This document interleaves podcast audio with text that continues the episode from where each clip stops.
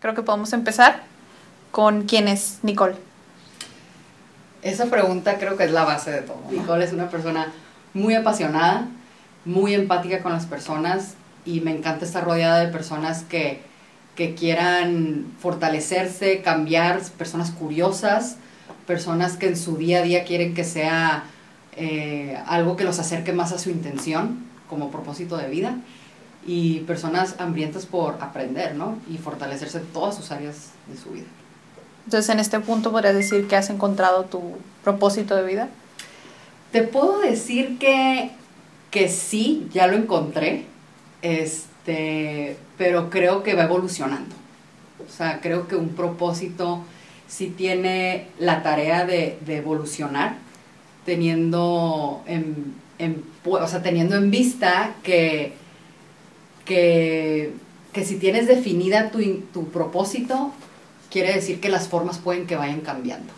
O sea, no pasa nada si cambias, pero si tienes definida tu intención o tu servicio a la comunidad, al mundo, o sea, el para qué estás aquí, ese, va, ese viene siendo el, el, propósito real, ¿no?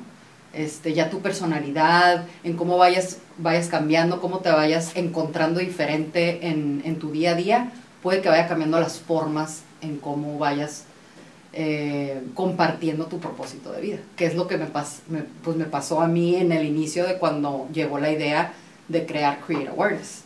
Yo tenía definida mi intención, pero se fue evolucionando todo lo que es las formas, por, pues por mi personalidad, por las personas con las que me iba rodeando.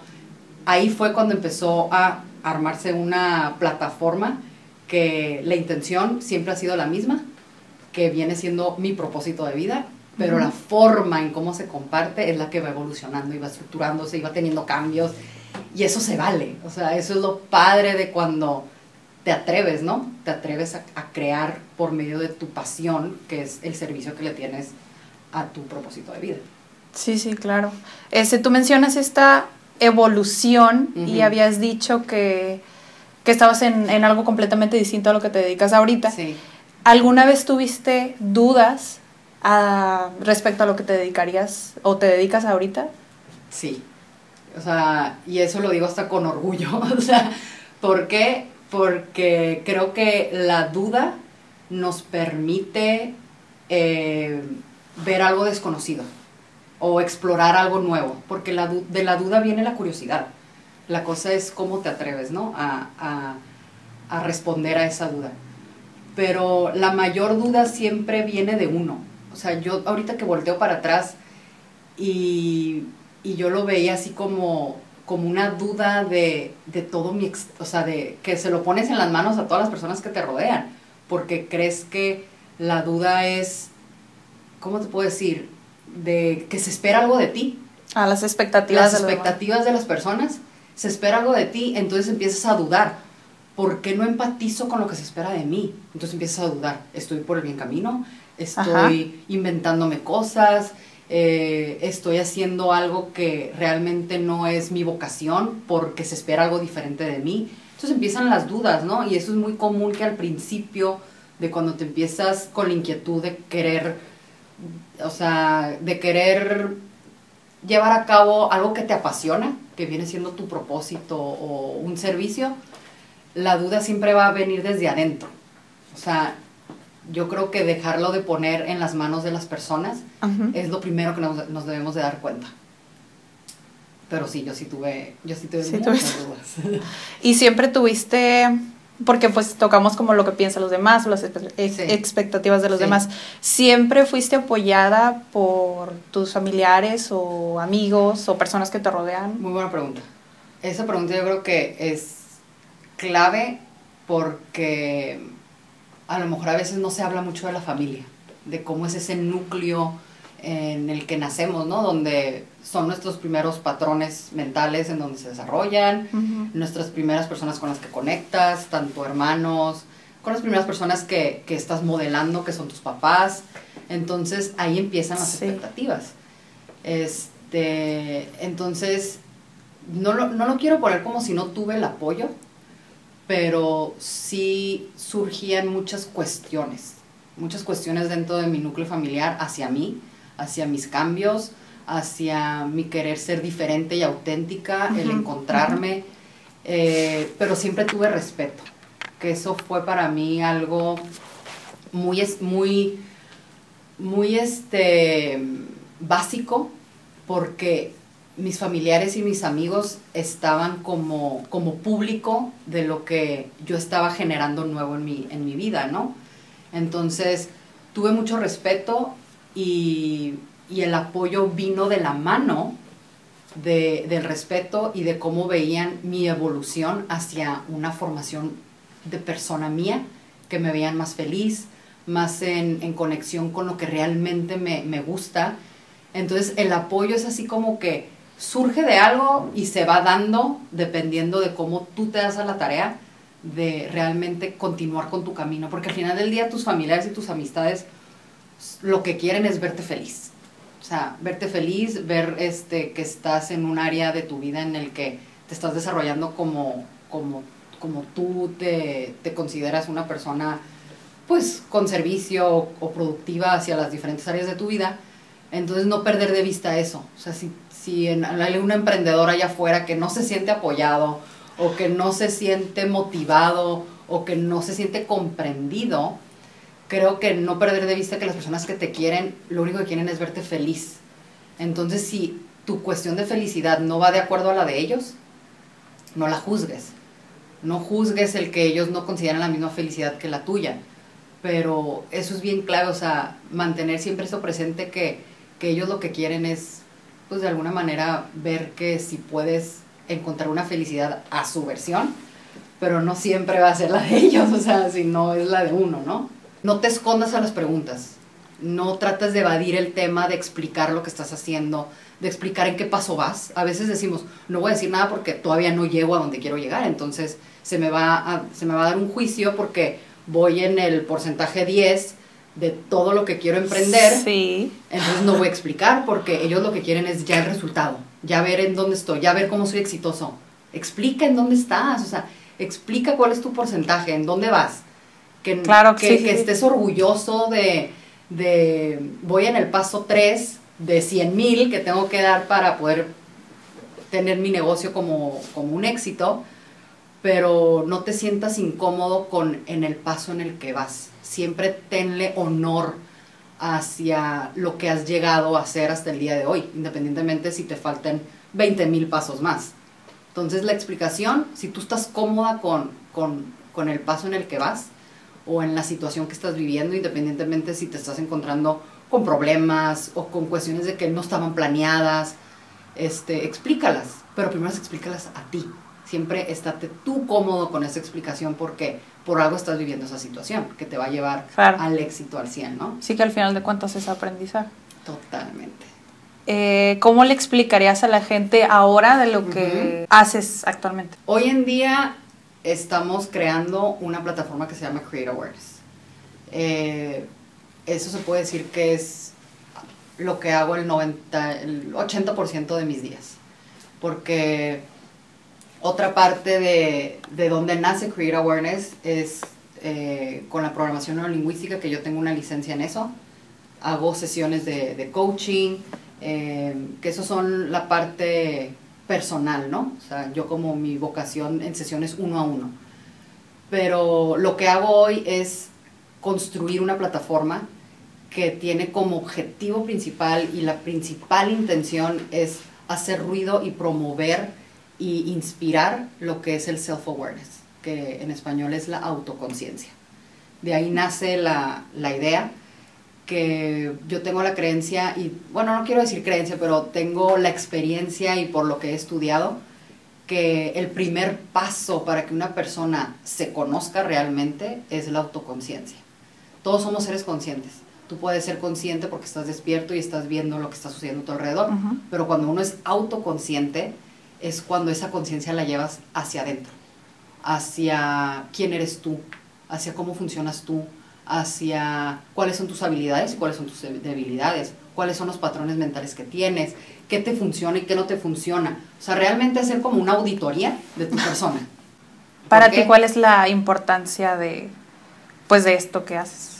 Pues la importancia de, de lo que hago, o sea, ahorita que es crear Create Awareness, es crear un impacto de social y personal para a largo plazo tener una conciencia colectiva en nuestro país, empezando por México, hacia el bienestar, la paz, la armonía, las buenas relaciones que se puedan tener entre los seres humanos, porque nosotros, todos los seres humanos, somos una parte individual de lo que es la conciencia colectiva que se vive en, una, en una comunidad, ¿no?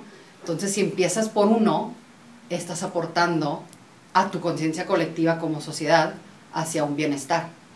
Entonces, ahorita estamos en la era del cambio. Estamos en la era del cambio tanto en conciencia como en comportamientos, como en nos, cómo nos desarrollamos y hacia dónde vamos. O sea, que, cómo vamos a decidir evolucionar como, como seres humanos. Pero ¿con quién empiezas? Con uno. O sea, realmente se puede escuchar como un cliché de que para que todo cambie afuera tienes que empezar por ti. Realmente cuando lo empiezas a experimentar es verdad. O sea, si realmente el impacto que queremos hacer es eh, inspirar, informar y recomendar por medio de Create Awareness a las personas a que den el primer paso a responsabilizarse de uno, tanto en mente, cuerpo y alma. ¿Cómo lo has llevado tú? ¿Cómo es un día en tu vida? Pues mira, yo procuro que todos mis días sean diferentes, pero con la intención de que de que estén enfocados hacia las metas que tengo creadas, ¿no? Tanto en el día como en la semana o lo que sea. Yo despierto un día y puede que ese día que, que tenía planeado fue hacer ejercicio, este, darme un tiempo para meditar, para planear mis ideas y empezar el día motivada hacia las responsabilidades que tengo ese día, ya sea dedicarle un tiempo a Create Awareness, dedicarle tiempo a escribir, porque bastante del contenido que se hace para Create Awareness es por medio de mis ideas y la escritura que, yo, le, que yo le pongo. Este, me dedico un tiempo a, estudiar, ya sea por medio de informarme de grandes maestros que, que son autores de libros o que tienen este, plataformas en internet como TED Talks o que tienen en YouTube algunos paneles o algunas pláticas informativas sobre el tema que es Create Awareness, que es el, fomentar y la potencialización de un ser humano, ¿no? En, tanto en mente, cuerpo y alma. Entonces, eso se puede decir que es parte de mi día, el informarme y ver qué hay en nuestra comunidad en cuanto a herramientas de apoyo que llevan a cabo esa parte de, de ayudarle a un ser humano cuando tiene la inquietud de ser mejor, porque todos requerimos a veces de un maestro que a lo mejor es un consultor, ¿no? De cómo hacerle. ¿Tú te este, has enfrentado con algún obstáculo en tu labor en Create Awareness? Yo creo que mi principal obstáculo ha sido yo misma. O sea, yo sí me topé con, el, con mis miedos, me topé con mis dudas, me topé con mi desconfianza en algún momento de creer que crear una plataforma, una comunidad para el bienestar del ser humano iba a ser algo que, era ilógico. Entonces yo me topé con la duda. Yo me y eso para mí era un obstáculo. Porque yo te puedo decir que me topé con el obstáculo de, híjole, ¿cómo voy a tener ingresos? Híjole, ¿cómo le voy a hacer económicamente para invertir? ¿Cómo le voy a hacer? Entonces, si yo me hubiera quedado en cómo le voy a hacer, no hubiera sido un obstáculo, porque no me estoy topando con nada. La cosa es cuando, cuando realmente empiezas a encontrar soluciones y te empiezas a topar si esa es la solución adecuada a lo que tú estás haciendo. Entonces, eh, me topé con mis miedos y me topé con el cómo le hago para solucionar esto que me está frenando. El cómo le hago. O sea, esos obstáculos de, de duda, de tener miedo a atreverte, de de que a veces te estás despidiendo de una versión de ti que creías que era la que eras y te estás encontrando con una nueva que dices, me encanta, pero ¿cómo le hago para llegar ahí? Para, para ser esa persona que quiero ser. Bueno, te vas a topar contigo primero. O sea, creértela que sí puedes. Ese es un obstáculo que, que yo me enfrenté al principio y, y, hasta la fecha, o sea, creo que los obstáculos siempre se van dando. Este, la cosa es ver la solución. ¿Dónde puedes encontrar una solución? Ponte a crear, ponte a, anímate a vivirlo. Eh, cree en tu potencial, cree en tus habilidades, cree que si tienes habilidades, enfócate en lo que sí, en lo que te ha funcionado en tu vida. Entonces, el obstáculo sí es algo con el que te puedes topar cada hora y cosas que ni siquiera tienes planeadas con las que te puedas topar. Sí. Pero la cosa es, es esa, o sea, es darte la tarea a buscar soluciones y toparte con las soluciones para ver si sí te funcionó. Y si no te funcionó, vete por otra. ¿Qué les recomendarías a las personas que no tienen como idea a qué dedicarse o que se sienten obligados como a hacer algo que no les gusta hacer? Yo no soy experta en el tema de, pues le vas a hacer así, así, así, ¿no? Pero desde mi experiencia, yo lo que le recomendaría a una persona es permítete un tiempo del día para ti, para conocer eh, y permitirte crear algo que a lo mejor no te ha llegado porque estás tan rutinario o estás tan eh, a lo mejor estancado en algo que, no sabes, porque la pregunta es para los que no saben. Eh, permítete un tiempo de conocerte, prueba de muchas cosas, aunque sean 20 minutos del día. Yo empecé, o sea, desde mi parte cuando yo no sabía, o sea, yo no quiero estar en una oficina, yo no, yo no quiero, esa no es mi pasión, esa no es mi vocación.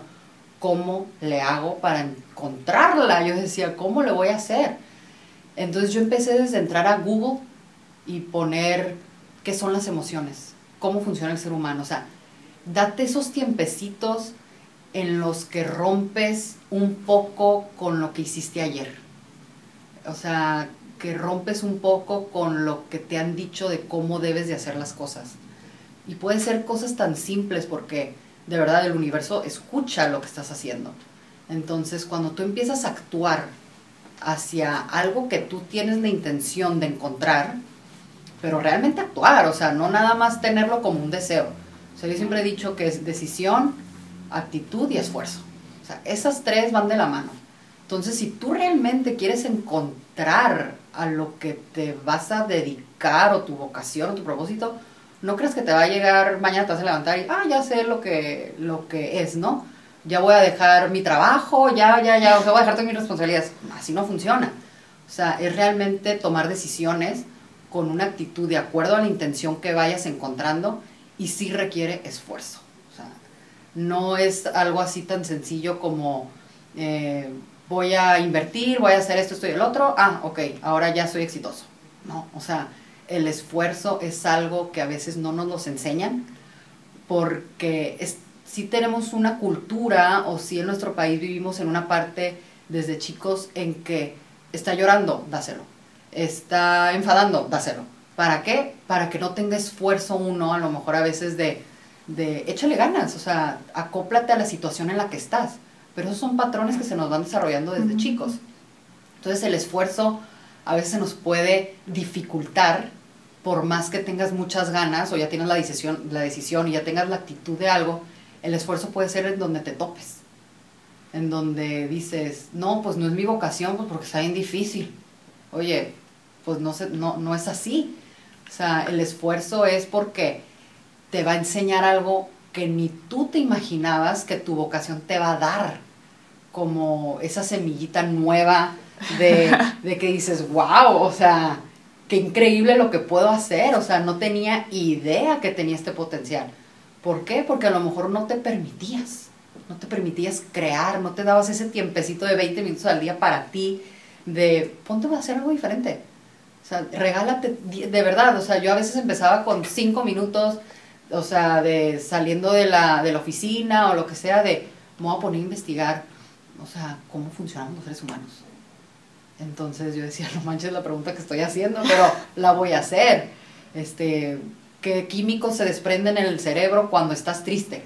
Así, preguntas que a lo mejor no se las hacía a nadie, pero yo decía, es algo que para mí es curioso, quiero saber, y me fascina la respuesta que hasta a veces me hacía llorar al estar leyendo cosas que yo decía, wow, qué padre que puedo estar aprendiendo algo que me apasiona, que a lo mejor no me lo enseñaron. pero lo estoy descubriendo porque me estoy permitiendo hacerlo. Hola chicos, mi nombre es Nicole, saludo a todos los emprendedores de allá afuera. A mí lo que me apasiona es tener la oportunidad de ser una fuente de información y me apasiona conectar con personas que están curiosas hacia conocer su potencial, a enfrentarse con, con sus habilidades y sus debilidades en cuanto a mente, cuerpo y alma y potenciarlas al 100 y ser esa herramienta de apoyo. Eso para mí es una pasión en la que deseo con toda mi intención eh, llevarla a cabo todos los días de mi vida para que nuestra comunidad esté en constante crecimiento, evolución y progreso a ti que te apasiona.